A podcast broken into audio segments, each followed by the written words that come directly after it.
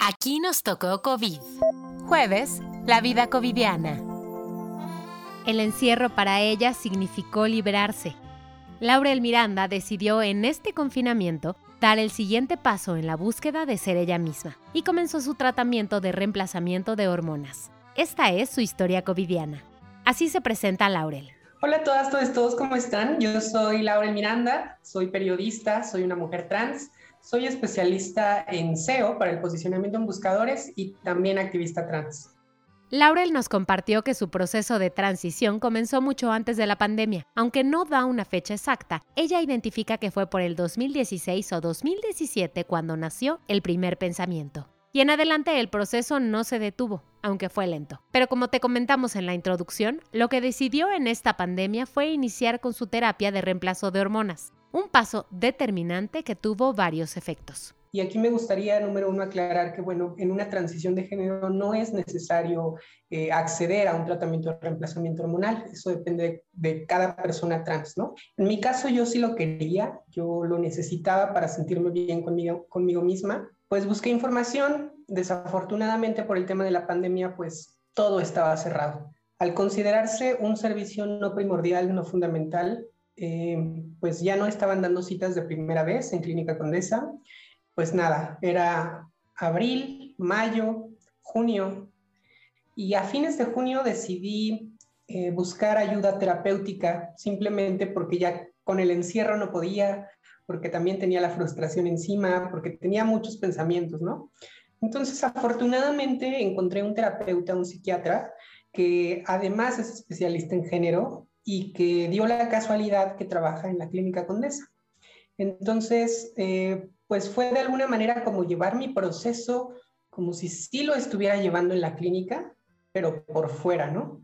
Eso, claro, tuvo implicaciones económicas, por un lado. Siguiendo con la aclaración que nos aporta Laurel, aquí también cabe una más. Ella menciona que acudió con un psiquiatra, pero no confundamos. La transexualidad no es una enfermedad o un trastorno mental, y por ello la misma OMS corrigió este error en 2018. Ahora, hablemos un poco más sobre lo que implicó iniciar con el tratamiento de reemplazamiento hormonal y el tema emocional, que como a muchos en pandemia, a Laurel también le pegó. Entonces, bueno, pues yo me siento afortunada y privilegiada de haber podido iniciar a mi propio ritmo. Debo ser también muy franca porque después de que inicié mi tratamiento de reemplazamiento hormonal, pues mi, mi frustración disminuyó. Comencé a sentirme muy bien conmigo misma, en el sentido de que, bueno, además de la terapia de, reemplazamiento, estaba tomando la atención psiquiátrica, ¿no? Con mi terapeuta. Entonces, pues fueron ahí dos factores que confluctuaron y que me ayudaron a sentirme mucho mejor. Pues a la vez, si antes el encierro me había resultado negativo, ahora me estaba resultando positivo, porque ya no tenía la ansiedad de tengo que salir a la calle y me van a estar mirando o voy a ir al trabajo y no sé cómo me van a tratar. Entonces, fue como de alguna manera poder llevar mi transición a mi propio ritmo em, sin sentirme presionada por nadie. Y el tema de reemplazamiento hormonal trae consigo cambios físicos y emocionales, que desde luego tienen sus complejidades en tiempos convulsos como este. Pero para Laurel, hablar de efectos tiene más que ver con cosas positivas. Es que para mí el efecto secundario más palpable es que me siento mucho más feliz, me siento mucho más tranquila, me siento conectada conmigo misma, algo que, que no me ocurría o que ya tenía muchos años que no me ocurriera como el disfrutar las pequeñas cosas, ¿no? El de verdad disfrutar mi comida o el disfrutar el baño o un café o un paseo. No me sabían las cosas y ahora me vuelven a saber. Entonces, sí, los efectos secundarios, pues eh, más que efectos secundarios, simplemente los efectos, no necesariamente tienen que ser negativos, ¿no?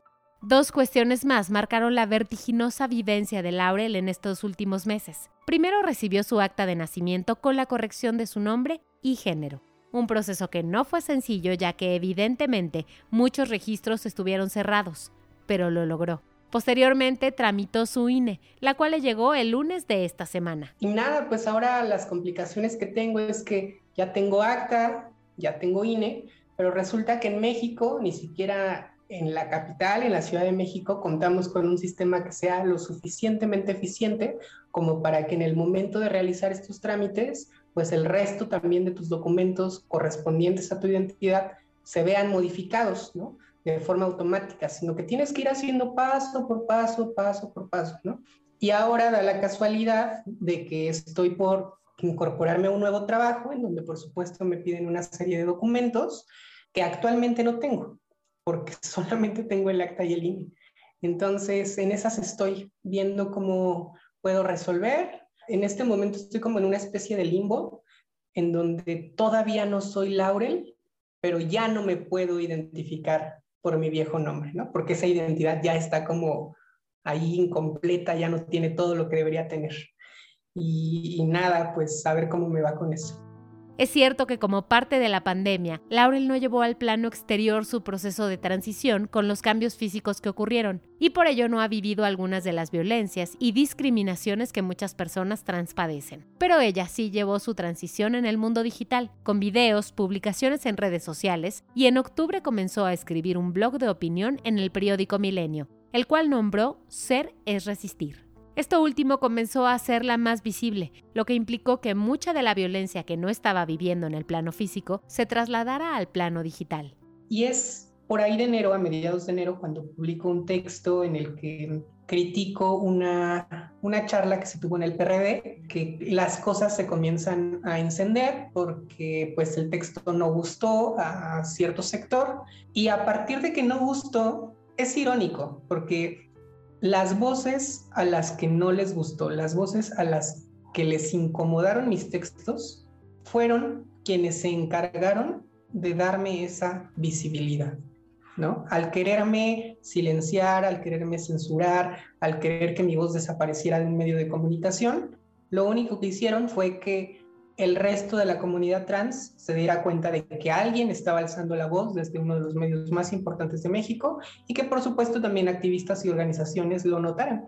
Entonces, em, pues nada, yo seguí escribiendo. Justamente, Laurel siguió resistiendo. Después de ese primer texto publicado, dos más fueron bajados por las mismas presiones, y el efecto fue nuevamente el mismo que en la primera vez.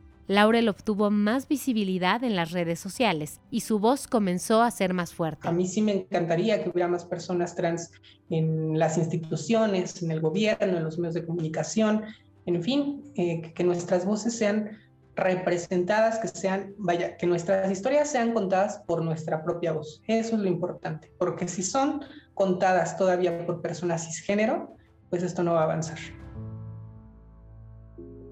Si tienes duda de qué es una persona cisgénero, pues sencillamente es aquella que sí se identifica con el género que le fue asignado al nacer y que por ello no pretende transitar. Despedimos la historia covidiana de Laurel con estas palabras de ella misma. Pues aún en el encierro una persona puede estar liberada, ¿no?